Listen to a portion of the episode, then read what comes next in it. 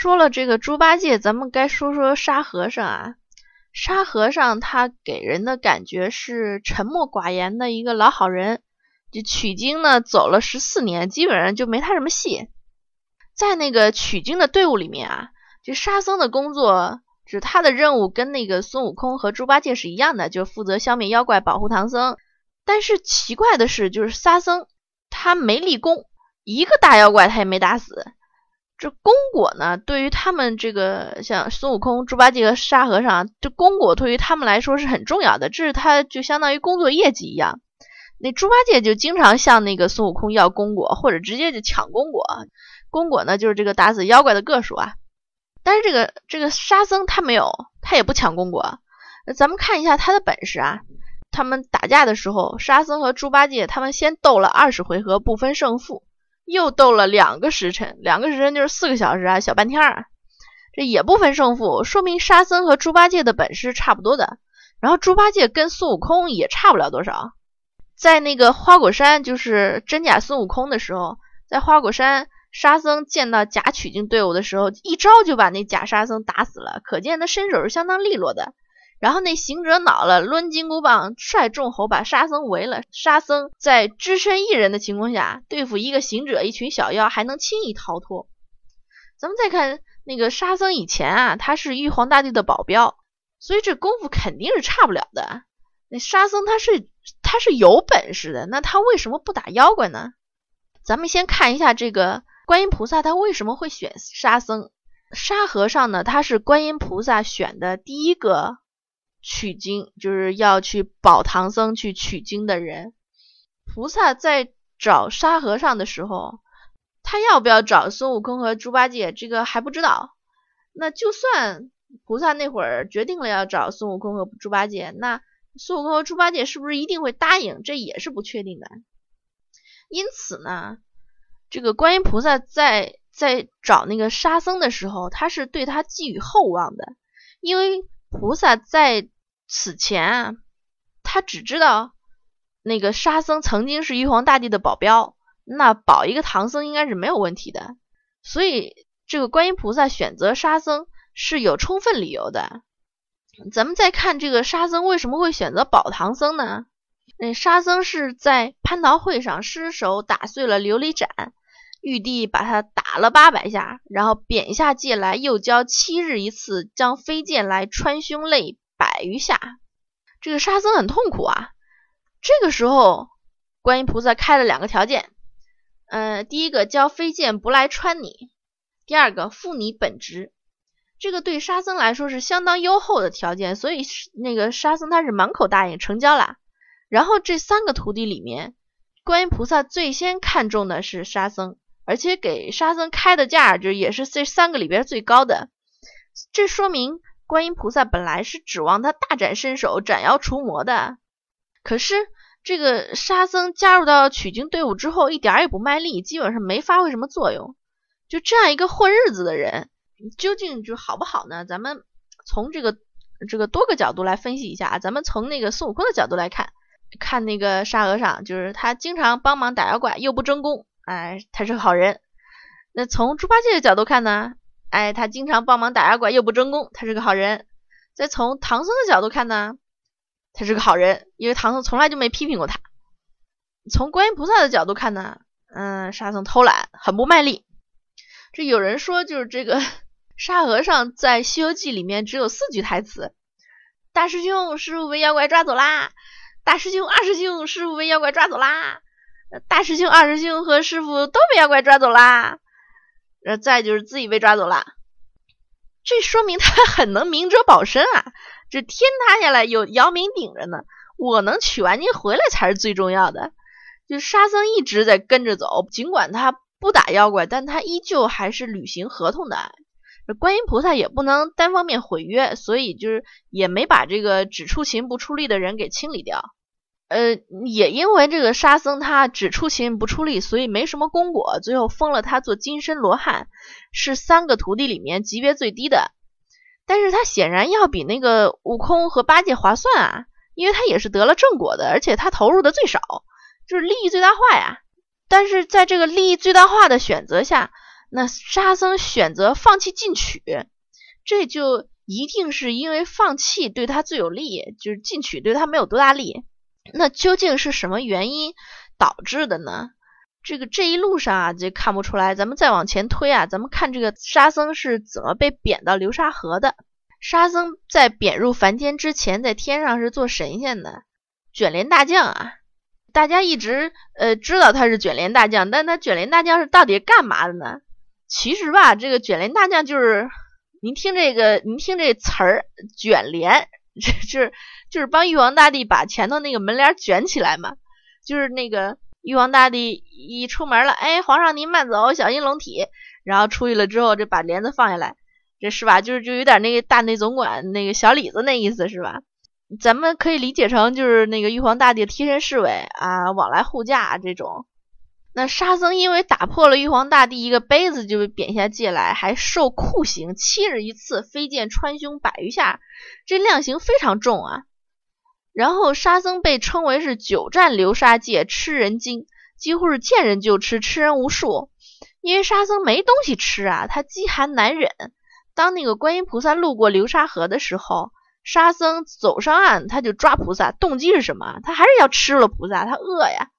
但是当他得知是菩萨的时候，他就收了百那个宝藏，纳头下拜，说说了自己很痛苦的这个现状，然后跟菩萨道歉，说这个没奈何，饥寒难忍，三两日间出波涛寻一个行人使用，不期今日无知，冲撞了大慈菩萨。他受的罪是最大的，但是他没向菩萨求救。咱们再看这个猪八戒遇到菩萨的时候啊，他说不期撞着菩萨，万望拔救拔救。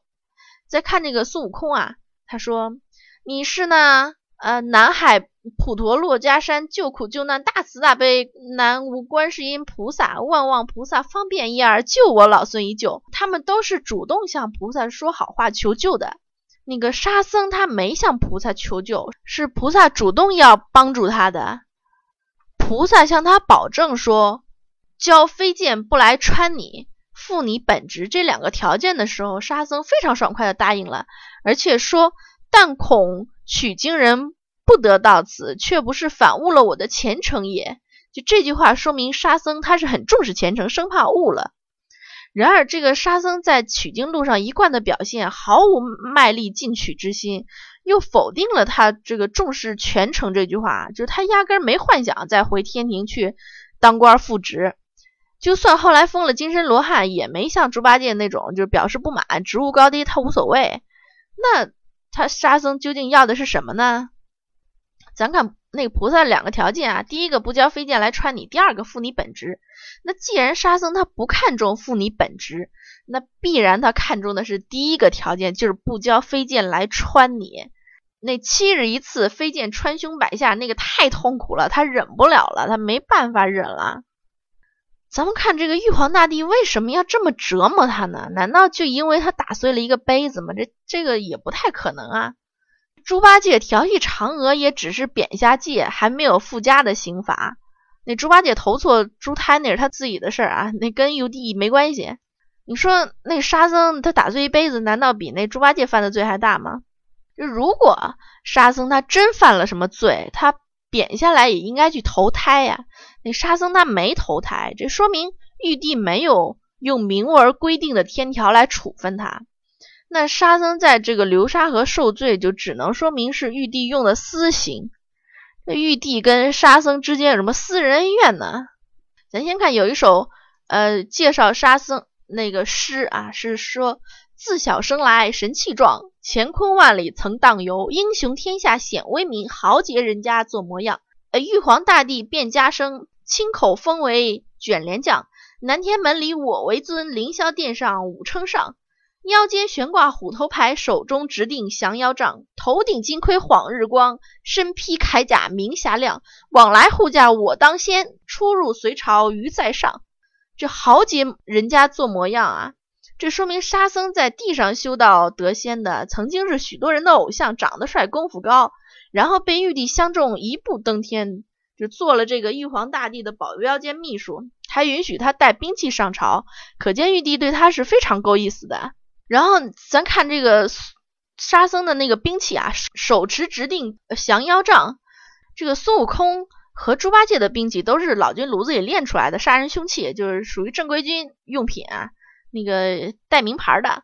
就是但是沙僧的兵器不是，他那个兵器呢是是这么形容的，说是这般兵器人间少，故此难知宝藏名。出自月宫无影处，堕罗仙木琢磨成。这这是一根擀面杖，哪儿来的呢？月宫里的，月宫嫦娥家里头的擀面杖。那沙僧他怎么会有嫦娥家里头擀面杖呢？就算他在嫦娥家里面吃过面，而且这个 这不要说人间少，这天上也少啊，这怎么就到他手里头去了呢？你说他跟嫦娥有什么关系吗？如果他跟嫦娥有有点什么关系啊？那他也不敢，就是光明正大把这证据天天拿手里，在玉皇大帝面前晃悠啊。所以说他跟嫦娥应该是没什么关系。那那他跟嫦娥没什么关系，那是谁跟嫦娥有关系呢？这个最大的可能性就是玉皇大帝跟嫦娥有关系。这根擀面杖是玉皇大帝赐给他的。你想，这这属于这个贴身侍卫啊，那随手赏赐点啥也是很正常的。而且玉皇大帝跟他还是关系不错。即便啊，即便他那个那个那个沙僧，他真的跟嫦娥有什么关系？他最多也就是跟猪八戒一样嘛，就一天条扁下进来。所以这个很明显啊，这个沙僧犯的罪要比这事儿严重的多，还不能公开审判，所以就只会有这么一种可能啊，就这个这个卷帘大将啊，他是跟王母娘娘有关系的。您看啊，他是。玉皇大帝身边最近的这个侍卫啊，他是最有条件受到王母娘娘引诱的，而且这个玉皇大帝没事就去月宫跟嫦娥幽会，那就提供了他提供了这个沙僧跟王母娘娘幽会的时间呀，他知道什么时候玉皇大帝去呀，这个时候他去找王母娘娘呀。但是有一次呢，这个 玉皇大帝他该去月宫的时候他没去，他是叫天蓬去的，结果就是这一次啊，这个。沙僧 跟王母娘娘不知道啊，结果这事儿败露了。那沙僧在慌乱之中打破了一杯子啊！玉皇大帝发恨呐！这个这个猪八戒跟沙和尚这两个人都是差不多那个时候贬下来的。猪八戒呢是预谋要搞这个玉皇大帝的小老婆，这沙和尚是他是他是搞了这个玉皇大帝的大老婆。那那猪八戒他没搞成。那他被玉帝涮了，呃，没搞成，这处分轻了点儿，就贬下界去。这沙和尚他应该是搞成了，所以玉皇大帝才这么恨他，把他的心捣烂了才解恨。所以后来这个沙僧在流沙河变得奇丑无比，这青不青黑不黑，会死，这脸色晦暗，而且这已经心死了，对什么都无所谓了。所以在这个取经中啊，他也没什么追求。他也不指望他能升官，他最需要的就是这个平静啊。嗯，《西游记》呢，暂时就先说到这儿了，然后咱们后面会接着说聊一些这个关于历史真实的 东西啊，这个不再闲扯了。嗯，我看有很多这个评论，就是会说。嗯，不是很赞同我这个关于《西游记》里边的这一些解读啊，这些观点啊什么的。呃，其实怎么说呢，这个我还是那一句啊，就是纯属纯属是闲聊嘛。而且这个这一系列的东西，《西游记》这一系列的东西，这个主题思想呢，还是源自这个吴闲云吴大师。我呢，只是整理了一些。这个我觉得比较有意思的部分，然后拿出来跟大家分享一下。这个这这个东西其实无所谓，这个对还是错嘛，就是咱们还是抱着娱乐精神啊。就我我我是始终是抱着这种娱乐的精神来跟大家去聊这些事情的。就是呃，不管是历史也好，或者这些神话也好，这个小说啊，这不管什么都好。没有这个什么是非黑白对错的这些框架在的，咱们就是用一种娱乐的精神去看，呃，咱们就当这个故事去听嘛，对吧？也没有必要就是太去较真儿，特别是像这种这个名著，毕竟这谁也不不可能说把那个把那个吴承恩给给给招回来，说你自己说你当时写的时候你到底是怎么想的，对不对？这个每个人的解读它是不一样的。这个我呢也纯粹就是啊，抱着一种这个欢乐的，就是能让大家觉得觉得有意思的这种心态啊，咱们纯粹就是好像那个朋友聊天一样的这种就是闲聊嘛，对吧？也没有必要去辩论说这个对错的问题，是吧？